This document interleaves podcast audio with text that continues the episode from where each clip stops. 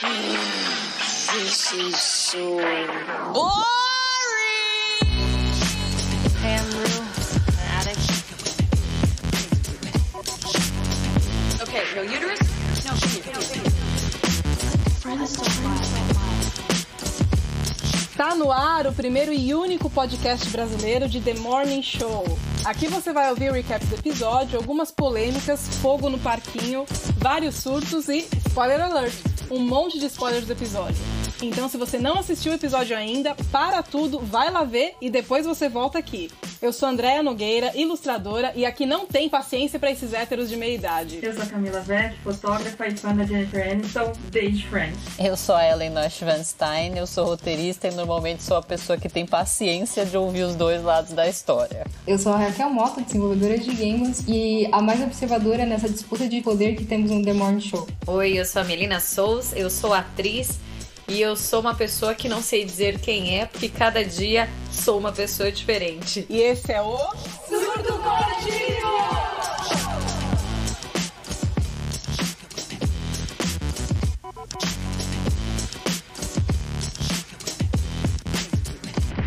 Gente, palmas pra Bradley nesse episódio. Não sei se só eu achei, mas assim, caralho, que, que puta merda. Nossa, que personagem foda. Que personagem foda. Tirou o ponto. Exa- tirou o ponto! Já temos coisas pra falar sobre isso. Achei maravilhosa, tava esperando. Fez a revolução.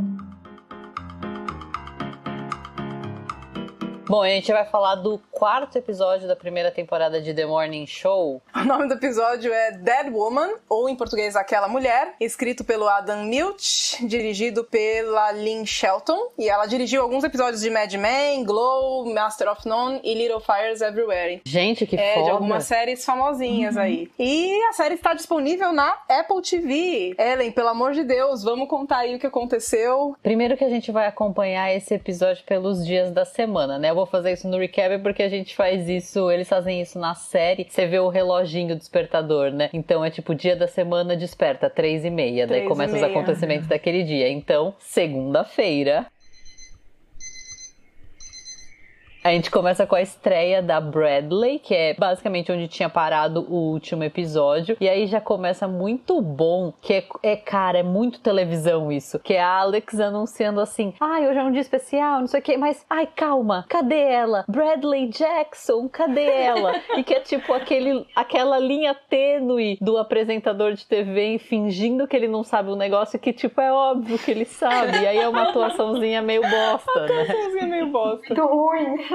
Aí você vê a Bradley, tipo assim, ai, respirando fundo, entrando e tá tocando What doesn't kill you makes you stronger. Maravilhoso. Kelly Clarkson, gente. Que agora eu sou obrigada a, perce- a perceber e prestar atenção na música, viu? Depois do- da última gravação que eu participei, eu falei, eu preciso, preciso ficar esperta nesse lance aí, gente. Eu até anotei na- aqui nas minhas anotações, Camila, prestou atenção na música? Sempre presta. Claro, Lógico, né? lógico. A letra, ela é interessante também, né? É, e tem uma coisa que é brega, né? Tem essa breguice do programa matinal. tipo, eu amo Kelly Clarkson, mas tipo assim, ai, Bradley Jackson, what doesn't kill you makes you stronger. É tipo muito a breguice do programa da TV aberta. É maravilhoso. Completamente, completamente. Mas é uma preguiça tão boa. Muito, não é? É muito verdadeiro, assim, né? É muito bom. Parece um super pop. Gente, só uma pergunta. Essa música, o, é, o que não me mata me faz ficar mais forte, é daquela cantora Da Kelly Clarkson. que participou do programa? Isso, da própria. Sim, aquela cantora é a Kelly Clarkson. Nossa. Famosérrima. Bom, a Melina quase deu uma de Andréia agora. Ela acabou de falar como se fosse qualquer pessoa. Aquela cantora doeu no coração. Doeu pra caralho. Melina, você sabe quem é Kelly Clarkson? Não sei quem é a Kelly aí, não. Eu sei da música, né? Mas não sei quem é Kelly. Melina! Eu sou péssima, gente. Referências precisam saber disso. A Kelly Clarkson, pra quem não sabe, assim como a Melina, ganhou o primeiro American Idol da história. Sim. E ela é uma cantora bem grande, ela tem um programa de entrevistas hoje. E ela participou da série como se, como se ela fosse ela mesma? Exato. Sim, Ah, tá. eu tô realmente fucking choque. Não, assim, é, é- foi, foi pior que eu dessa vez. Achei que era uma personagem de uma cantora famosa, não sabia que era a cantora famosa. Ok.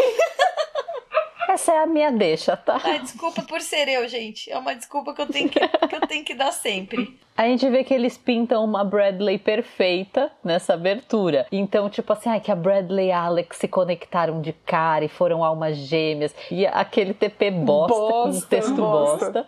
E aí eles vão falar com a mãe da Bradley. A mãe da Bradley fala de uma Bradley prodígio, que sempre foi incrível, lendo uma- umas dálias, né? Que são essas folhas que simulam TP na externa. E isso entrecortado com uns flashbacks de que, tipo, mano, a infância dela foi tensa, que era uma bosta, que a relação dela com a família era um caos, era uma bosta, e tá todo mundo, tipo assim, ai, adorando, menos o Corey, Nossa. que tá correndo na esteira e, tipo, ai, Que falando, gente, que bela bosta, que porcaria. Até que a Bradley resolve Se ela. ser a Bradley. E começa a falar, é, assim, não era tão perfeito, porque blá, blá, blá, blá, blá, blá, blá, blá, blá, daí eu fiz um aborto. Nossa, que... Meu, nessa hora eu fiquei assim, ó, chocada. Parecia eu dando entrevista pras pessoas e aí eu falo alguma coisa que não pode, eu fico assim, já foi. Você e a América toda chocada. Foi maravilhoso, gente. Maravilhoso, maravilhoso. Ah, igual. Imagina, foi bem difícil realmente quando eu tinha 15 anos, que eu acabei abortando uma criança e todo mundo. What? Todo mundo na hora, tipo, puta que pariu. Ela falou isso no programa de manhã pra América, Middle America, né? Como eles chamam. O que, que você sentiu vendo isso, Andréa? Porque me traz muita memória de coisa, dessa coisa encenada. O apresentador finge que ele não sabe, e aí o apresentador finge muito mal. E, tipo, todo mundo sabe que ele sabe. Exatamente. Não, assim, quando você falou do TP fake, né, ali, eu digo, a- Uhum. o texto fake que ela não tá, não tá falando da cabeça dela, ela está lendo, e que é meio brega, e que é e o quadro que entra a mãe dela, né, que entra a mãe dela ao vivo, Com VT de fotos. com VT de foto. Exato. Aí com as dálias, aí eu lembrei de um quadro do Faustão também que tinha, né? Que entra a família, né? E, gente, aquelas dálias e o pessoal na casa dela trocando pra ela falar, e aquele texto falso pra caramba, e ela mega desconfortável, assim. Apenas muito real. Vivemos. Daí a gente vê as reações das pessoas ao anúncio do aborto juvenil da Bradley. Meu Deus. Que é tipo, o Fred e o Chip putos, tipo, o que que essa mina tá destruindo a porra do programa? A Mia, que é a produtora dela, numa vibe de, mano, não me fode, pelo amor de Deus, tô aqui apostando que minha carreira vai decolar, não me fode. A Claire e o Yanko, que são o casal, o cara do tempo e a Claire, que eles meio que, tipo, ai, tão gostando, assim, tão achando divertido. E é muito bom que o Yanko, tipo, ele se fode, porque ele tem que entrar lá correndo pra, tipo, ai, cobrir, porque não, vamos tirar dela e vamos pro tempo. E ele começa a fazer um monte de referência de criança. É maravilhoso. O tipo fala, alguém pode falar pra ele não falar de criança? Aí volta, né? Se Tá aquela loucura, tiver criança. gente, loucura do programa ao vivo. Nossa, sensacional. É muito bom, mas mesmo assim eles estão gostando dela. O Corey tá, tipo, adorando, né, em êxtase. E a Alex fica parada ali, tipo, meu, coitada da Alex. Tipo, tá no ar, né, tá ao vivo, tá no ar. Você só vê ela, tipo, endurecendo. E aí ela pergunta pra Bradley, você fez uma cagada ou foi de propósito? E a Bradley responde, eu não sei. Ela é muito verdadeira, né? Tipo, ela, ela porque realmente ela não sabe, né? É muito bom que a Bradley vai deitar no chão do camarim, que ela só deita de barriga pra baixo. Melina, Melhor cena. Por que vocês estão falando meu nome? Eu tô curiosa agora. Porque quantas vezes a Melina tinha um problema e vinha e deitava no chão da minha casa? É mesmo? Sim. Meu Deus, é verdade. É verdade. Eu vi isso e falei, meu, a Bradley é a Melina todinha. O Hércules que sabe, né? O cachorro da Ellen já lambeu muito minha boca. Sim. Enquanto estava deitada passando por alguma crise de ansiedade no chão da casa da Ellen. É verdade. Mas é muito louco, porque quando você fica nervosa, você chega naquele grau de exaustão que parece que ela chegou. Cara, o chão é o melhor lugar, bicho. Você tá ali, você fala. Do chão não passa. Do chão não passa. Daí a gente vai pra terça-feira. A Bradley é arrasada depois que fez a cagada que fez, e é muito tipo, é, é muito característico isso, né? De quando você faz uma merda, daí é o dia seguinte você tem que levantar e encarar a merda que você Sim. fez. Tipo, você dormiu, é como se você tivesse esquecido. Só que aí você acorda e lembra. Nossa, ressaca moral. E pra ter uma ressaca moral logo na terça-feira, a semana acabou de começar. Você já cagou na segunda, você fala, meu Deus do Total. céu, o que, que vai ser até sexta-feira? Não vou sobreviver. A menina cagou na estreia. e ela fica vendo o povo dando opinião no Twitter. faze- tipo, a galera é, contra o aborto fazendo memes. Tipo, ai, bebê da Bradley Jackson não pôde escolher. memes da direita. certo, certo. E aí ela, se ela tá ficando no hotel, ela sai do hotel e vai entrar no carro.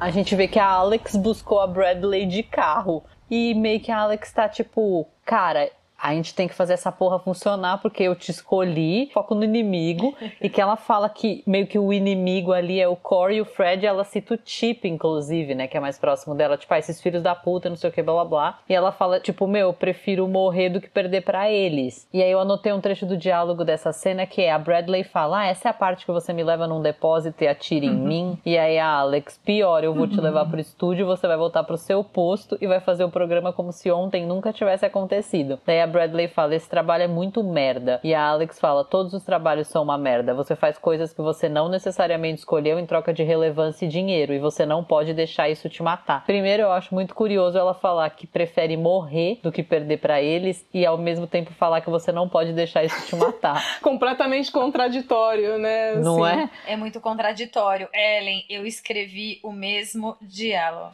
Eu escrevi o mesmo diálogo, porque eu achei esse diálogo incrível. Sim, nossa, genial. Muito, não é? E eu acho que tem muito a ver quando a gente faz trabalho bosta em troca de dinheiro, sabe? E você tem que se sujeitar a umas situações merda, sabe? Que na, na realidade, aqu- aquilo que você tá vivendo, aquela realidade, você acha que é a única opção, mas não é. Porque a Alex não necessariamente precisava estar vivendo isso. A Bradley não precisava viver isso. Eu lembro que na hora eu falei, mas a Alex tá falando disso, ah, você faz pelo dinheiro, mas não precisa. Daí eu voltei e ela fala, tipo, ah, você faz por dinheiro ou por relevância, Relevância. e por relevância. E que é a questão dela, né? Tipo, ela quer continuar se sentindo, aspas, relevante. É, é uma coisa muito Eu ia louca. falar pra vocês se vocês conseguem seguir o conselho da Alex de não deixar te matar. Eu fiz isso minha vida toda. E só no momento que eu achava que realmente não ia sobreviver, aí que eu saí dos lugares. Mas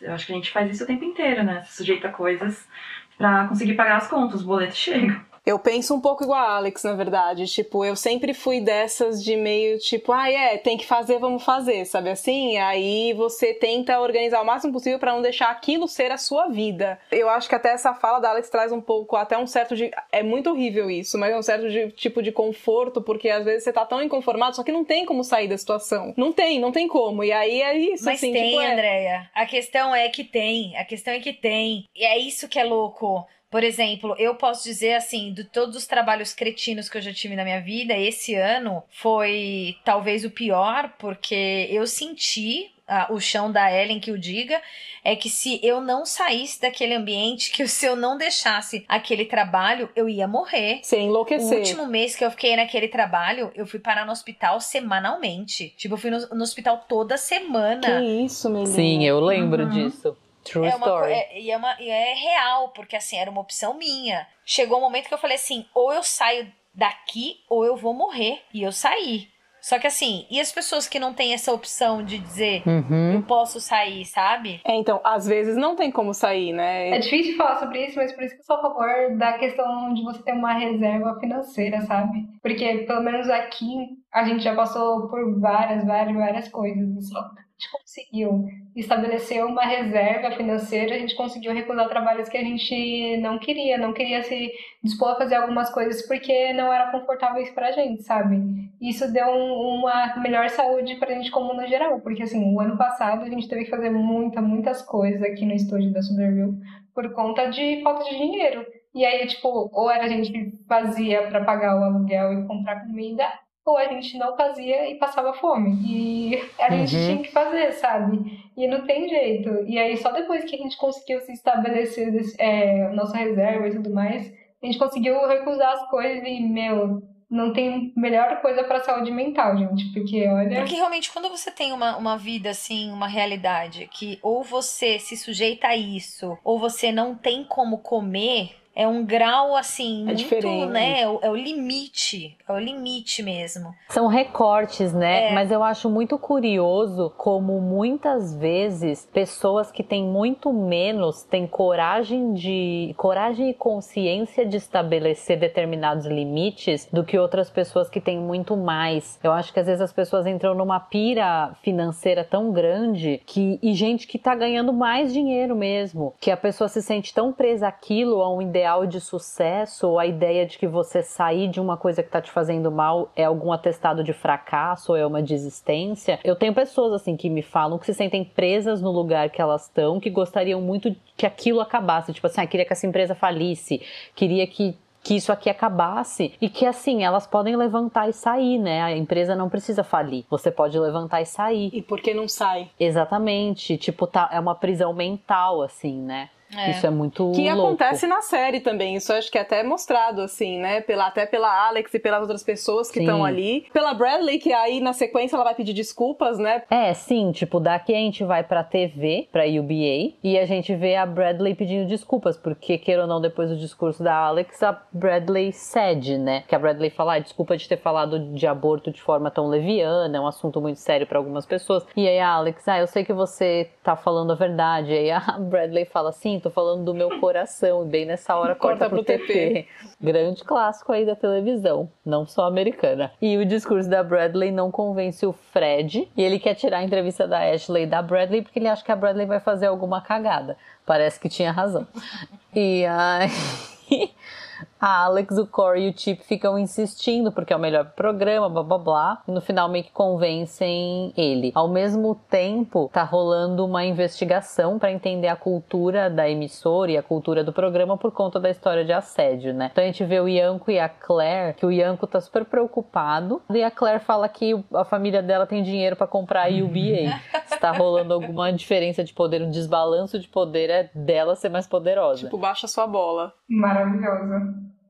Mas sabe o que é muito interessante? É tipo, é, o, o que me traz essa cena é que pela primeira vez eu não quero deletar o, o, o Yenko, porque eu acho ele muito boring. Mas. Boring! Mas. É, é o questionar, eu acho muito legal dele, dele prestar atenção nessa relação que ele construiu Uhum. e, e refletir sobre isso, né? Porque eu acho que é o que todo mundo deveria passar a fazer, todos os homens, é, todas as pessoas na realidade, sabe? Então eu gosto desse questionamento. É louco, né? Porque o Yanko e a Claire, se você olha de fora pra eles e se você olha de fora pro Mitch e pra alguma das mulheres que ele assediou, pra quem olha de fora é igual. É igual. Exatamente. Só que pra quem tá vendo de perto e tá dentro, são comportamentos completamente diferentes, né? Exato, exato. A gente vê também o Chip e a Mia, e aí a Mia fala com a, com a investigadora, ela fala sobre o Mitch, ela conta meio qual é a real história dos dois, assim. Que os dois eram solitários, que ele fez com que ela se sentisse vista, daí que, tipo, ai, ficou complicado e ela terminou. E aí a, a investigadora fala, ai, meio que conclui assim, ai, quando você vazou pro Times essa história, né, pro jornal, pro New York Times, quando você vazou pro Times, não sei o que, daí ela, não, eu não vazei pro Times, eu falei pro RH porque eu tava de saco cheio de ver ele falando do Me Too como se ele não fosse um assediador também, mas não fui eu que vazei pro Times. Raquel, que falou da Mia, o que que você achou da história que ela contou de, de como foi essa aproximação dos dois? Ela começa a narrativa contando como se fosse algo comum, e aí depois, com as perguntas da investigadora, parece que ela vai caindo na ficha de que já estava acontecendo coisas estranhas faz tempo, sabe? De alguma forma, ele estava manipulando várias mulheres ao mesmo tempo, dentro do ambiente de trabalho, e essas mulheres não se conversavam para achar uma solução sobre isso, sabe? E aí é, é- triste, principalmente pela Lia ser uma mulher negra, sabe? Porque ali no, dentro do programa ela é uma das únicas que tem, que une uma das únicas não, né? Uma outra mu- mulher que aparece, né? É a Hannah. A Hannah. É, então, inclusive nesse episódio eu percebi bastante que durante toda essa trajetória falando do, da, dos assédios do Mitch, ela apareceu bastante, ela não falou nada, mas é, pegou muitos takes em cima dela e eu super sinto que tem alguma relação com o que aconteceu com ela, da Mi, é, com da, da Hannah e a minha junto, sabe? Uhum. Camila, que tá vendo pela primeira vez, você tem ideia de quem vazou pro Times? Você acha que foi a Mia? Não sei, eu tô curiosa pra descobrir, mas eu acho que não foi a Mia. Acho que não. Quarta-feira. Na quarta, a gente tem acho que a cena mais importante, que é uma montagem paralela entre a Bradley e a Alex, as duas assistindo televisão sozinhas nos seus respectivos quartos, e as duas vendo um protesto pró-aborto que foi desencadeado por conta do que aconteceu com a Bradley, né? Então foi meio que, ai, terça foi o dia dos conservadores, quarta é o dia dos liberais. É, muito bom. As duas meio que dão um sorriso para isso, assim, e a Bradley começa a perceber que o que ela fala faz de fato diferença. Talvez até a Alex comece a perceber um poder que ela não, não tinha parado de fato para pensar que ela tinha, né? Eu ia perguntar para você, Camila, o que, que você achou da montagem paralela? Eu achei muito boa mesmo por causa disso que você falou, assim, dá aquele sentimento de esperança, né? Do tipo, eu achei que eu tinha feito cagada na segunda. E aí tô vendo que não, de repente nesse trabalho eu tenho mais poder para fazer alguma diferença e mudar é, do que o trabalho que eu fazia Uhum. antes, né? Fechado num, numa região pequena, tal, muito microcosmo. Eu senti bem isso, assim, a Bradley ficando com aquele sentimento de ufa e a Alex de ufa também, mas eu tipo escolhi acho que realmente certo. Vai dar tudo certo. Ai, dá um calorzinho no coração, Sim, dá? muito, nossa. Quinta-feira, o dia do calorzinho no coração, o dia da Kelly Clarkson. Ellen amou. Eu amei. A Melina achou que era uma atriz. É. Eu achei que era uma atriz, assim, tava cantando uma. Meu, sério. É, a Bradley tá num humor muito melhor na quinta-feira. Eu também ia estar num humor muito melhor se a Kelly Clarkson estivesse aqui no meu podcast. Imagina a gente tá aqui, daí hoje a gente tem uma convidada, a Kelly Clarkson. A Melina ia cagar, mas, Mas todo mundo ia surtar. achar Eu ia hora. cagar, eu ia falar assim, prazer, seja Tem que bem-vinda. brifar a Melina antes, um dia a gente chamar convidados. Por favor, É sempre. tipo, Melina, Sempre, essa sempre, aqui é a Fátima Bernardes, a Melina ia falar, tá, quem? De qual programa, né? Não, Xuxa aí tá- tem um limite, né? Xuxa eu sei, mas não. Ah, chegou na Mara já deu uma complicada. Enfim, Kelly Clarkson gosta muito da Bradley. Ela chama a Bradley Jackson de Truth Teller, né? Tipo, eles traduziram como a sincerona. Ai, que você é sincerona, eu gosto de você, não sei o quê.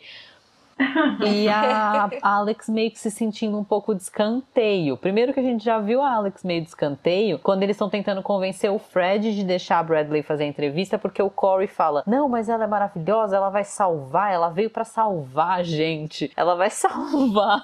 Ela vai salvar é uma frase muito familiar, não é, Ellen? É, a gente tinha um diretor que falava isso. Vai, você vai salvar, salva pra gente. É, É um conflito grande, né? Porque, tipo, nesse episódio inteiro, tinha momentos que eu via a Alex, cara, a Alex tá se apaixonando pela, pela Bradley. Aí, putz, a Alex Uhum. tá com ciúme. Putz, mas a Alex tá começando a entender o trabalho que a Bradley tem. Putz, mas a Alex agora tá insegura. No momento do show, eu tentei prestar atenção na questão da atuação pra ver se eu conseguia captar o subtexto. No momento do show dessa cantora famosa, que eu não sabia que era famosa, eu senti uma, pelo menos a sensação que eu tive foi que a Alex estava gostando daquilo, sabe? Eu só senti realmente que a Alex estava mais incomodada quando ela tá conversando com o Uhum. Chip e que ela fala, o Chip fala que tem uma tal de Meg Brenner que quer fazer, acho que o que um retrato, não lembro agora, da ou qualquer coisa lá da Bradley. E aí eu senti que, putz, peraí, eu tô perdendo o meu espaço. Mas sei lá, antes disso eu tava achando que elas estavam se envolvendo, sabe, nessa relação. Tava tendo uma certa É, cumplicidade. então, é muito elas. louco porque ela caminha o episódio inteiro nessa linha, né? Que ela tá defendendo É. mais espaço pra Bradley, pra Bradley fazer uma entrevista que ela sabe que vai dar ibope, que tipo, que vai dar mais repercussão pra, pra Bradley do que pra ela, porque ela acha que é melhor pro programa, mas ao mesmo tempo todo mundo tem um ego, né? Todo mundo tem uma vaidade. exato. E ela tá ali tendo o Uhum. ego dela sendo testado pelo Corey, depois pela Kelly Clarkson. E aí, quando chega no, no camarim, é muito bom que o Chip ele não fala nada. Tipo, ele entra, ele vai começar a falar, ele nem falou do assunto e ela fala: ai, não precisa, eu tô bem, a Kelly Clarkson gosta mais da Bradley, tudo bem. Você vê que ela tá tentando. Daí quando ele fala da repórter, é tipo, meio que não, isso tá acontecendo mesmo. E cara, e o jeito que eles fizeram, tipo, ela não, é bom pro programa, ai tá, é. Daí eles ficam em silêncio assim, ela sentada quieta de cabeça baixa no camarim. E um beijo na testa. É, então.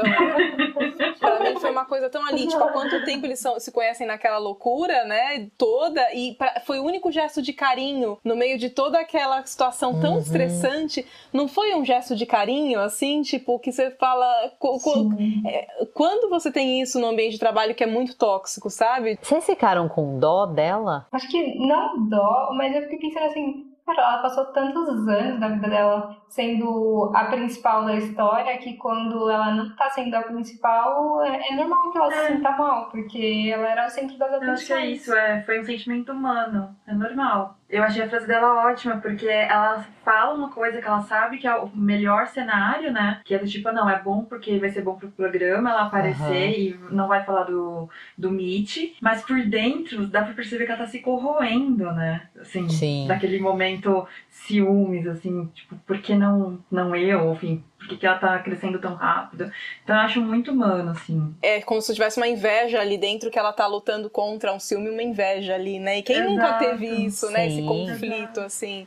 E É de camarim legal. pra camarim, no camarim da Bradley, que era o camarim do Mitch, a Bradley tá estudando pra entrevistar a Ashley e o Corey faz o que o Corey faz de melhor, que é plantar a sementinha. Do mal, demônio. Corey é demônio, Uhum. gente. Demônio. É. Fogo, Fogo no, no parquinho. O Corey é muito. Sabe aquele meme da menininha loirinha que tem uma casa pegando fogo no fundo? Total. Maravilhoso. É o próprio, gente. Ele é O o Corey é próprio. isso. Muito. É, Isso faz ele a gente gostar Pra mim dele. também. exato. Eu É também. verdade, eu também. Debochadíssimo. impressionante. Daí ele vira e fala: Ai, né? Esse camarim do Mitch, menina, o que será que não acontecia aqui? Fico me perguntando quem será que sabia, né? Mas enfim, boa entrevista. Tchau, tchau. Bom programa. E vaza.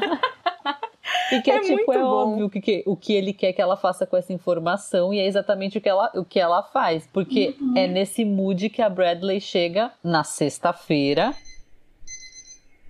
e assim ela começa com a entrevista. Eu nem escrevi muita coisa no meu recap dessa entrevista, eu só escrevi que a entrevista é dividida em dois momentos. Primeiro momento, ela segue o roteiro, todos ficam felizes e o Corey um pouco entediado. Segundo momento, ela larga a ficha, tira o ponto pro desespero de todos, menos do Corey que fala: agora dedo no cu gritaria, é isso que eu quero.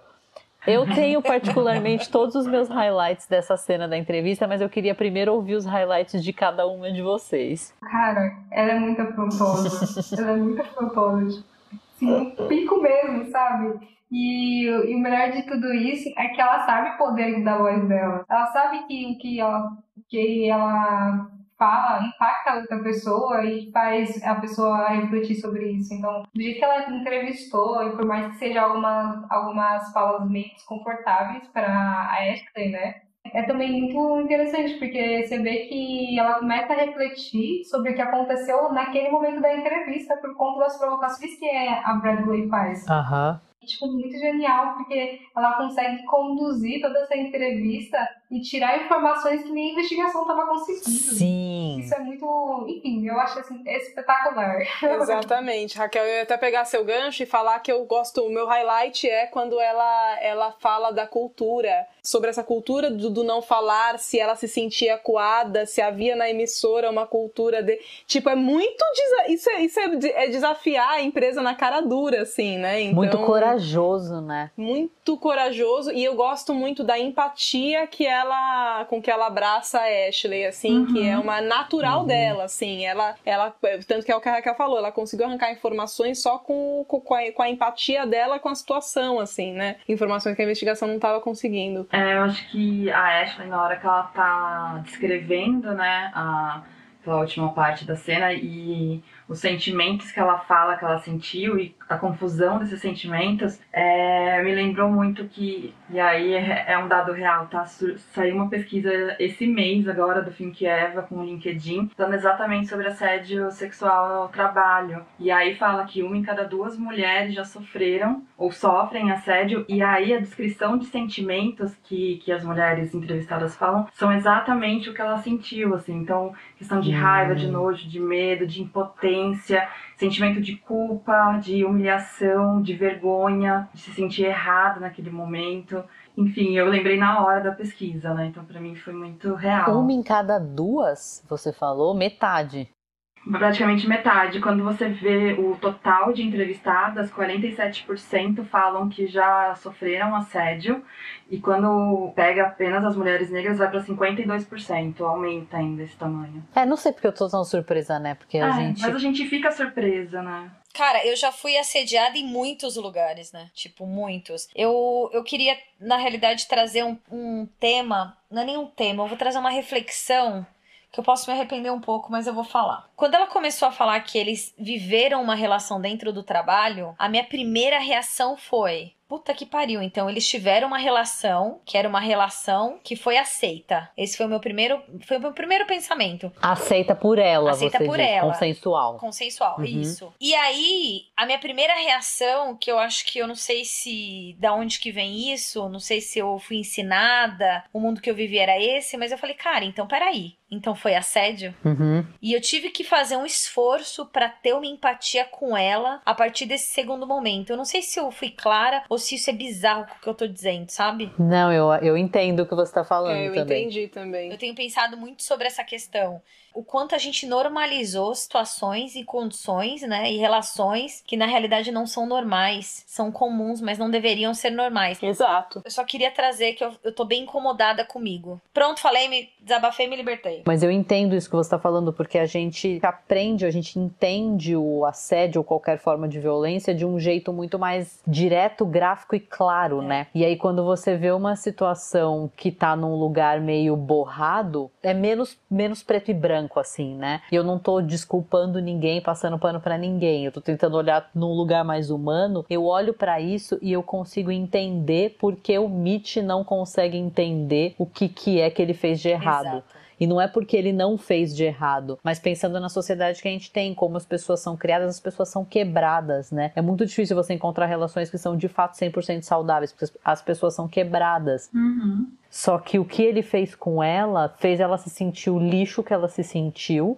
e é uma relação hierárquica e de poder, só que ao mesmo tempo é confuso e cria essa sensação desconfortável na gente. Acho que isso é um grande mérito eles terem tido a coragem de contar essa história desse ponto de vista. Eu acho interessante a série mostrar esse diálogo, inclusive, tipo, ah, não, foi consensual no, no começo, assim, tipo, ela admite isso, né? E aí, Uhum. isso que vai pra, pra parte que a Ellen falou de complexidade, que é borrado, né? É isso que borra a história toda, né? É, porque esse consentimento, ele foi meio coercitivo, né? É, exatamente. É, eu separei alguns dos meus highlights. Pra mim, um dos maiores highlights é eles mostrarem como todas as mulheres estão desconfortáveis ouvindo a história dela, não é? Sim.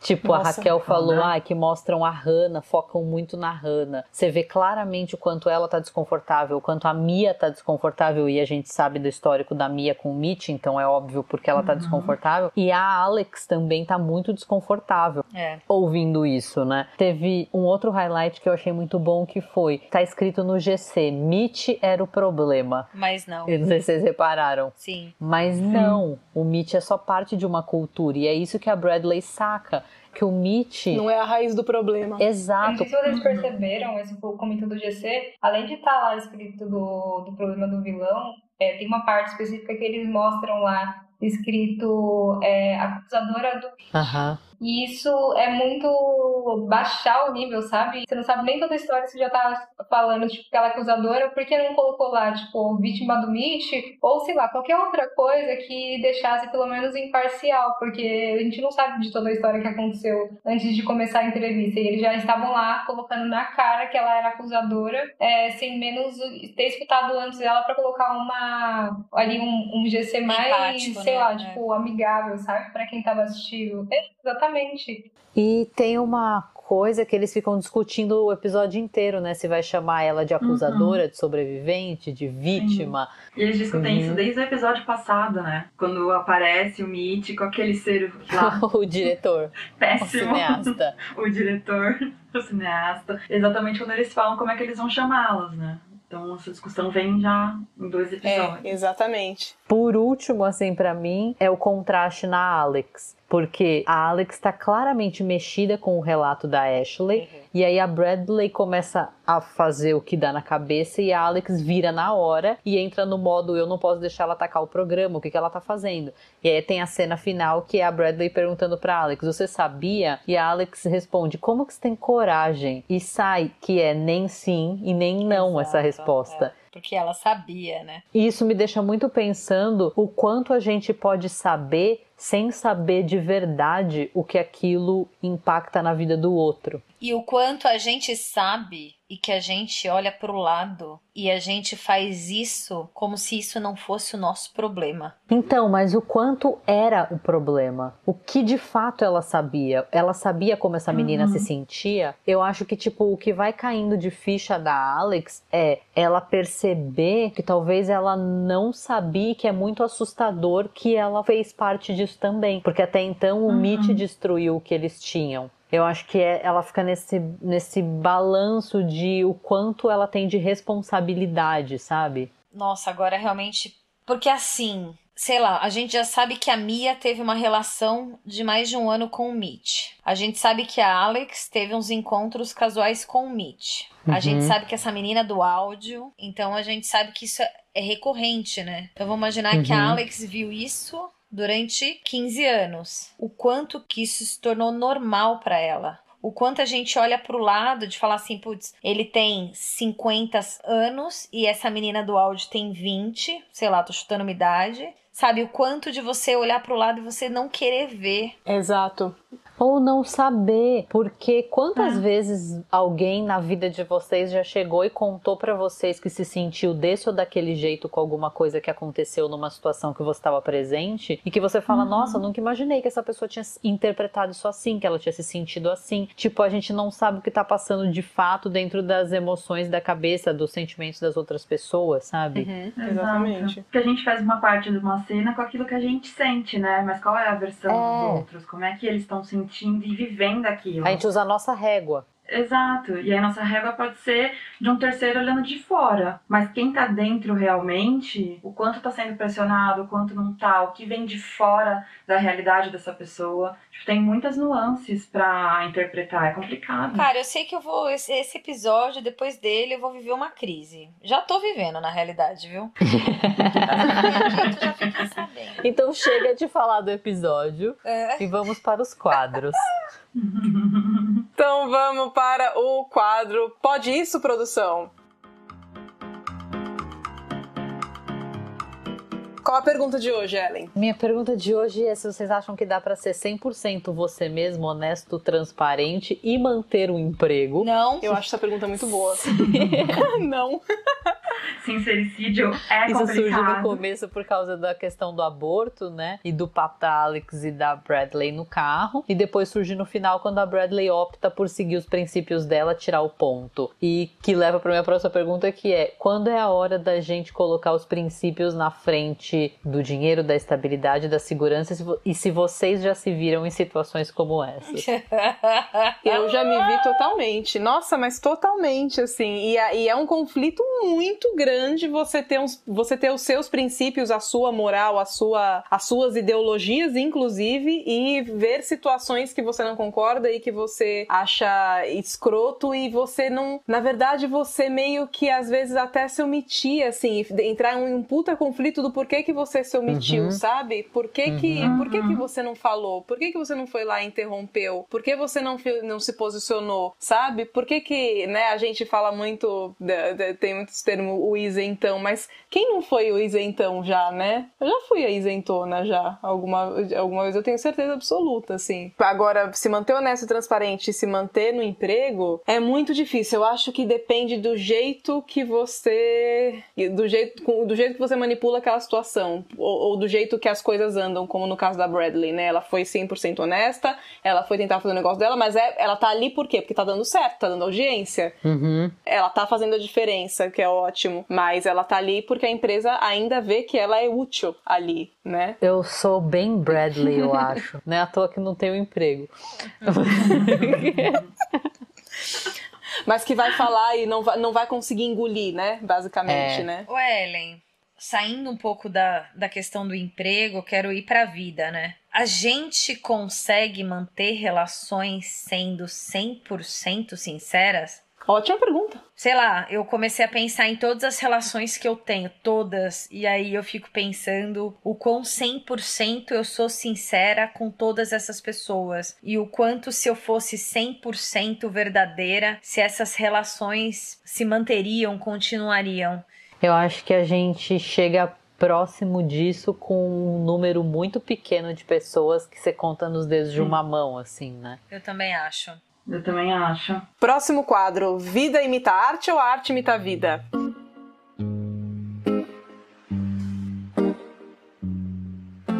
Vamos lá, gente. Momentos que vocês viveram aí, que vocês ficaram pensando, caralho, já vivi essa situação. Eu acho que essas situações de sincericídio mesmo. Que você é muito real e aí depois você vai pro teu quarto e fala, meu, fiz bosta. Fudeu. Quando você é mais você, mas você tem certeza que vai dar uma coisa muito ruim de você ter sido sincera. E aí você ch- chora, gente, em desespero, em pânico. E aí, enfim, eu já passei por aquela situação. Quando ela começou a chorar, eu fiquei arrepiada. Eu falei, ah, eu só não vou chorar junto agora, porque eu preciso chegar no fim do episódio. Mas a vontade que eu tinha era chorar junto, porque eu falei, meu, eu te entendo, Bradley. Já fiz merda dessas também. E você entra em pânico, você chora, você fala, meu, fui ser eu e deu ruim. Louco isso, né? Fui ser eu e deu ruim. É, é muito foda. Desculpa por mim. Muito, muito boa frase, inclusive. Fui ser eu e deu ruim. Esse é o meu diálogo favorito desse podcast É. de hoje. Fui ser eu, Exatamente. mas deu ruim. Você, Melina, já viveu uma situação assim? A Ellen comentou aí das vezes que eu deito no chão em, em crise de, de ansiedade, de nervoso. Cara, é que assim, eu vivi muitas relações abusivas, eu vi muitas relações abusivas, né? Então, esse. E, e- e, assim, tá me vendo algumas coisas no passado que eu tô me sentindo um pouco culpada. Então, esse episódio mexeu bastante comigo, porque na realidade ele é muito verdadeiro. então, assim, vamos ficar só na parte do chão. E pra você, Ellen? Pra mim são os momentos de televisão. Eu tô com você. Assim, tipo a estreia da Bradley combinada, que é fake pra caralho. A Bradley fingindo que tá sendo super honesta, só que tá lendo no TP. Com o TP horroroso. A Bradley tirar o ponto no meio do negócio porque tá puta com o que estão falando no Switcher, não quer ouvir o Switcher. Tudo isso são cenas que já vivi. Assim, já vivi, já vi acontecendo. Eu tô mais com você nessa, na parte da profissional mesmo, na televisão. E Raquel, você tem? Bom, isso que eu vou falar agora se, se conecta com a, a- pergunta anterior, que eu sei lá, eu prefiro muito mais ser sincera é, no que eu tenho, no, no emprego que eu tenho, do que ficar com algo que não me contempla, mesmo sabendo que a maior parte das pessoas elas não tem o poder de, dessa escolha, né? E isso me lembrou bastante que eu já fui é, em várias entrevistas que o entrevistador me perguntava coisas e aí quando eu respondia, tipo, ele queria me cortar, tipo, não, não fala isso, Uhum. sabe? Nossa, que bizarro.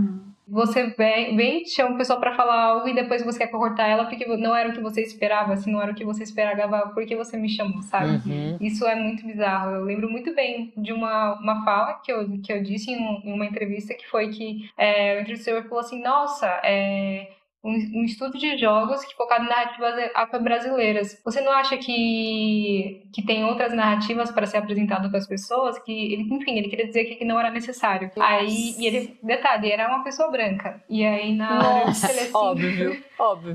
Óbvio que era, né?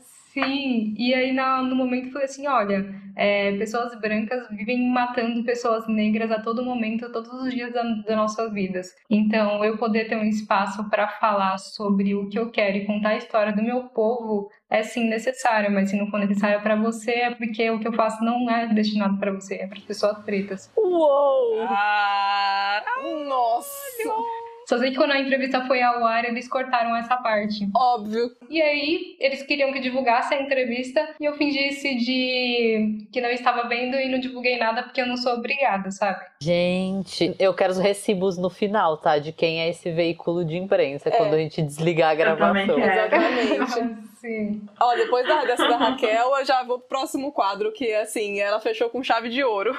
Cancela ou não cancela?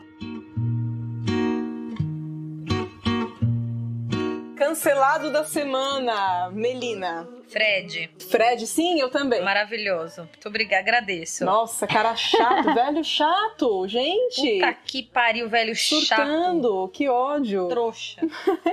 E você, Ellen? Eu vou fazer uma linha de cancelado hoje parecido com a da Camila, que não é uma pessoa. Sim, boa. é os memes da direita. Memes da direita. Não tô falando que só a direita tem meme zoado, mas os memes da direita, eles, eles são especiais, sabe? Eles são memes zoados. Tipo, tinha um perfil que eu seguia de uma conhecida que adorava postar uns memes da direita, daí eu ficava printando, mandando pros meus amigos. Adoro. Lembro. São verdadeiras obras de arte, retratos de uma época. A gente quase fez um curta sobre isso, né, Ellen? É, quase fiz um curta sobre isso. Eu ia ser essa personagem, mas ia ser um desafio muito grande. Exatamente. Camila, você, alguma coisa cancelada essa semana? Super. É, essa mania que as pessoas, normalmente de direita também, conservadoras, querem controlar os nossos corpos e nossas decisões sobre Perfeita, eles. perfeita. Ai, Camila. Ai, olha, cadê? Eu gosto da Camila e não é de hoje, não é de amanhã? É forever.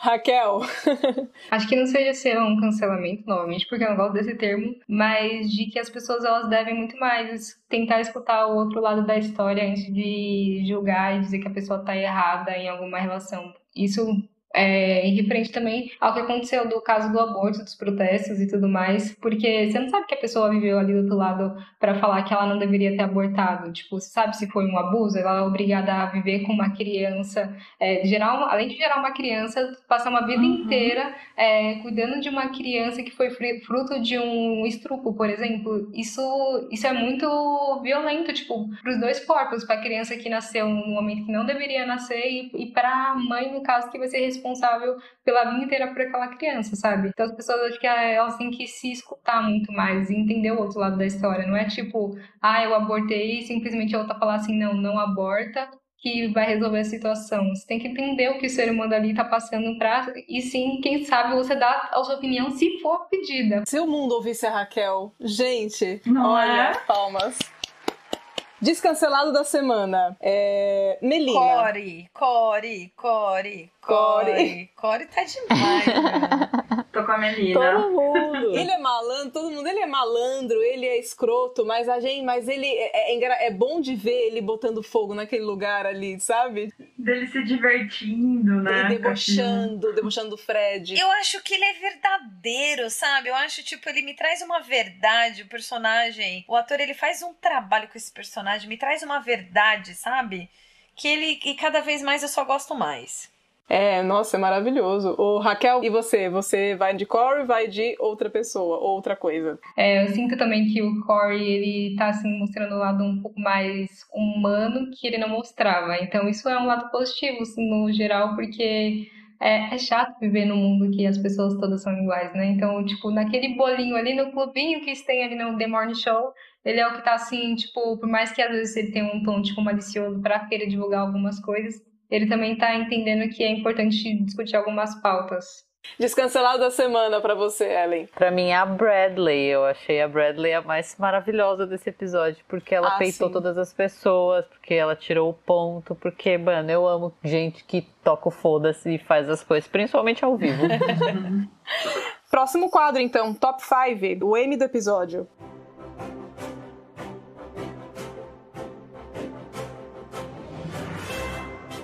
Melhor TP, Raquel. Cara, de todas as cenas, assim, é, o diálogo que, que mais me deixou chocada foi quando a Bradley vai até a Alex pra perguntar se ela, se ela já sabia. Que provavelmente ela sabia. E o comportamento da, da Alex em relação às perguntas vai, deixou ela, tipo, um pouco mexida. E essa parte, pra mim, é importante porque ela, de alguma forma, ela sabia de algo, mas ela não teve coragem de confrontar com isso. E só deixou rolar, né? Muito bom. É, Camila? Eu separei um aqui, que é o da Bradley, quando ela fala que não quer que as jovens mulheres assistam o show e pensem que só se tem sucesso com uma infância perfeita. ah, é muito bom. Eu Nossa, achei que foi é verdade. essencial. E aí segue até a parte do aborto. Muito bom. Ellen? É, para mim, a Alex no camarim falando com o Chip sobre a Bradley e a Bradley tá ganhando popularidade, ela fala: Eu gostaria de um pouco de crédito? Sim, mas isso também não me surpreende, porque as pessoas são decepcionantes e você não pode deixar isso te afetar. E eu acho que porque o texto diz isso, só que a cara e o corpo dela dizem exatamente o oposto, que claramente ela tá sendo afetada tá se sentindo rejeitada, e eu gosto de como ela. A gente vai vendo ela lidar com a rejeição. Eu achei curioso também que ela já falou que o trabalho de merda não pode te afetar, você ser rejeitada não pode te afetar, e aí eu fico me perguntando o que que pode te afetar, sabe, pra Alex. Que é muito louco, ela fala que é um discurso totalmente diferente, porque você percebe que Uhum, ela tá dizendo isso, mas a sensação dela é diferente. uhum. Cara, eu vou repetir o que a Ellen falou logo do começo. É aquele, aquele diálogo da Alex e da Bradley indo pro estúdio. Quando ela fala, tô te levando de volta, porque você vai pegar essa bucha de ontem, como se nada tivesse acontecido. E que trabalho é desgraçado, que você faz coisas que você não escolhe em troca de dinheiro. E você não pode deixar que isso te mate, mesmo nós, o trabalho nos matando dia após dia. Então, pra mim, é esse diálogo. É, pra mim também, Melina. Eu tinha escolhido inclusive esse também. Trabalho é uma merda, todos os trabalhos são. Não pode deixar isso te matar. Estrela do episódio: melhor atriz ou melhor ator? Melina. Ah, eu acho que se é melhor atriz e melhor ator, já que você falou os dois, é Bradley e é o Corey. Eu vou na Bradley também. Eu acho que ela roubou, a, roubou o episódio todo. Ellen. Pra mim, é Jennifer Aniston por duas cenas. A cena da Kelly Clarkson escolhendo a Bradley, ela incentivando, mas ao mesmo tempo, tipo, mal. E a cena do camarim, quando o Chip tá prestes a sair, ela abaixa a cabeça, assim, e meio que, tipo, não consegue nem encarar o próprio reflexo no espelho. Nossa. Camila? Pra mim é Bradley, mas pela questão de enquanto ela tá lendo o TP, você vai percebendo ela piscando, o olho dela vai fechando de um jeito, você sabe que ela vai sair do TP nesse momento. E aí eu fiquei só na expectativa. Nossa, é verdade. Que atuação maravilhosa, meu Deus. Raquel? Também ficou com a Bradley. Pra mim, ela simboliza um, é, atos muito importantes no contexto da série no geral, principalmente porque ela vai discutir temas que não eram abordados na televisão, por simplesmente o conservadorismo que existe nas mídias. Então, é mais por conta disso. Perfeito. Pico de Ibope, melhor cena. Camila. Eu já falei daquela cena da Bradley chorando, né, depois de ter feito merda, então eu vou pra outra que eu selecionei aqui, que é o momento das passeatas a favor da Bradley no Mississippi, que aí é aquele take que tem as duas, a Alex e a Bradley, e aquele sentimento todo. Foi outro momento que me super me arrepiou na, na- no episódio. Raquel? Pra mim foi o momento da Bradley entrevistando a Ashley Brown e depois, logo em seguida, ela tirando o, o ponto, né, pra sair do, do, do roteiro. Pra mim, essa foi a melhor de todas. Até porque eu achei divertido. Melina? Ah, eu acho que continuando o que a Raquel falou e da parte que finaliza, que ela vira pra Alex e fala: Did you know? Você sabia? Eu vou pegar você também, porque eu vou nessa daí. Eu vou, né? e O meu, a minha cena favorita é ela chegando e a Alex falando no ouvido dela e ela perguntando se ela sabia. E aí, cara, desmonta, assim, desmonta. É impressionante. Foda, né? E pra você, Ellen? Pra mim, é a Alex no camarim. Alex no camarim, com um beijinho na testa. Eu acho que eu tenho uma coisa com um sentimento de rejeição, assim. E ver a Alex, que é alguém que tá sempre tão no controle, no poder, vulnerável nesse lugar especificamente. Eu acho essa cena muito, muito bonita, assim. Melhor take: fotografia, locação ou cenário? Melina. Melhor take para mim foi aquela cena onde ela saiu do roteiro na hora da entrevista e que todo mundo ficou naquele momento nervoso, sabe? Pegando todos aqueles personagens. Eu acho que para mim é o melhor. Camila? Eu vou falar, vai ser meio estranho. tá? Adoramos, pode falar. São dois paralelos também. Então, quando a Bradley acorda na quarta, meio no susto, e aí você vê que ela quase sai do quadro, assim, a câmera pega ela meio de cima, e aí ela quase sai do quadro. E aí na sexta, ao contrário, ela acorda super de boa, e aí a câmera volta a pegar ela de cima, só que ela entra no quadro, meio que assim, estou dominando o Ai, espaço. demais. Então eu acho esses dois paralelos bem Ai, bacanas. gente. A fotógrafa fazendo a, a- a- dando a sua contribuição que as pessoas normais não pegam. Diretora de fotografia. Acabou, acabou, acabou, É, Camila. exatamente. Acabou. Maravilhosa. Ninguém vai ver isso, as pessoas vão achar super estranho minhas escolhas. Não, mas, enfim, perfeito. é o que eu mais Eu gostei. acho maravilhoso. Nossa, eu só Obrigada. gosto mais. Só gosto mais cada vez mais. Raquel? Nossa, pra mim, a melhor fotografia foi quando a Mia tá sentada lá em frente da tal investigadora e aquela cena, assim, que, que a câmera vem, assim, mostrando a, o rosto dela, enfim, é muito legal porque ali também tá demonstrando a fragilidade da, de uma mulher negra, sabe? Porque a gente muito fala, assim, sobre a solidão da mulher negra no- na sociedade e Aham. que isso acontece real, sabe? Muita gente não sabe. E aí quando ela começou a relatar e mostrou ela ali no espaço vulnerável, sério, pra mim foi tipo uma das melhores porque ela conseguiu se abrir pelo que ela tava passando. Provavelmente ela não tenha se abrido com ninguém a não ser com a investigadora. Que arrepiada, Essa Raquel. cena é foi isso. muito foda, eu também arrepiei. Foda. Foda, foda, foda. Raquel, maravilhosa. E você, Ellen? Pra mim é a cena que o Chip dá um beijinho na cabeça da Alex e aí ela tá no espelho e a câmera vai Sim. se afastando e ela começa a fazer uma cara de choro e você vê o reflexo ali no espelho, só que ela não tá se olhando, só que a câmera tá meio longe, você não consegue ver direito se ela tá chorando ou não. Que pra mim parece muito intencional, que é tipo, nem você vai vai ter o direito de ver essa fragilidade dela assim, sabe? Nem você que tá assistindo. Eu vou escolher a sua também, porque eu tinha, eu tinha pensado meio que a mesma coisa, assim. Então, principalmente na hora da câmera, da, da câmera afastando, é, foi para mim foi muito simbólico, assim, sabe? Foi bem foda. Foda, né? Então é isso. Vamos divulgar nossas coisinhas aqui antes da gente dar as previsões e expectativas do próximo episódio. Eu tenho Instagram, é andreanog.art. Pra quem quiser me seguir lá, eu posto meus desenhos. Camila também tem o Instagram dela, né? Camila de fotografia. Isso, Instagram de fotografia é o arroba CamilaVec com um H mudo no final. Ellen. É, eu tenho meu blog no Medium 365 dias com ela, 365 em numeral, e meu Instagram vai estar na descrição desse podcast, porque é muito difícil de soletrar. Raquel. Tem Instagram, é o Raquel C. Mota com 2T. E eu também sou colunista no Start Wall, que eu conto um pouco sobre games e relação de afetividade. E Melina. Melina Souls, S-O-U-L-Z, no Instagram. E Mulher Sem Maravilha. Segue lá. Perfeito. Lembrando que se você gosta da série de The Morning Show e estava procurando um podcast que falasse sobre, segue a gente aí nas redes sociais, a gente sempre posta, tem enquete, pode comentar, pode concordar, pode discordar, pode falar o que você quiser. Pode mandar a gente pra puta que pariu. Ah, com certeza. Pode mandar fotos da Kelly Clarkson pra Melina no direct. Por favor. Ai, gente.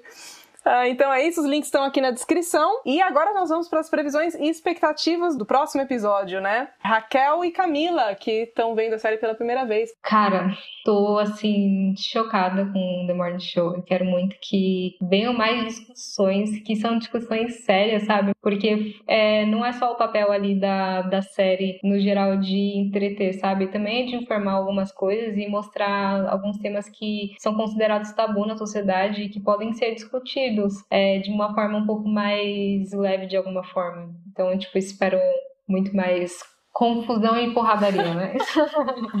Maravilhosa, é isso mesmo. Camila. Não, depois dessa fala da Raquel, nem precisa das minhas. Eu quero tudo isso que ela falou.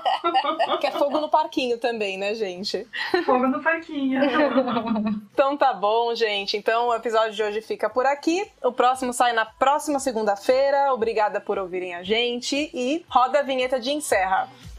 What doesn't kill you makes you stronger. Stand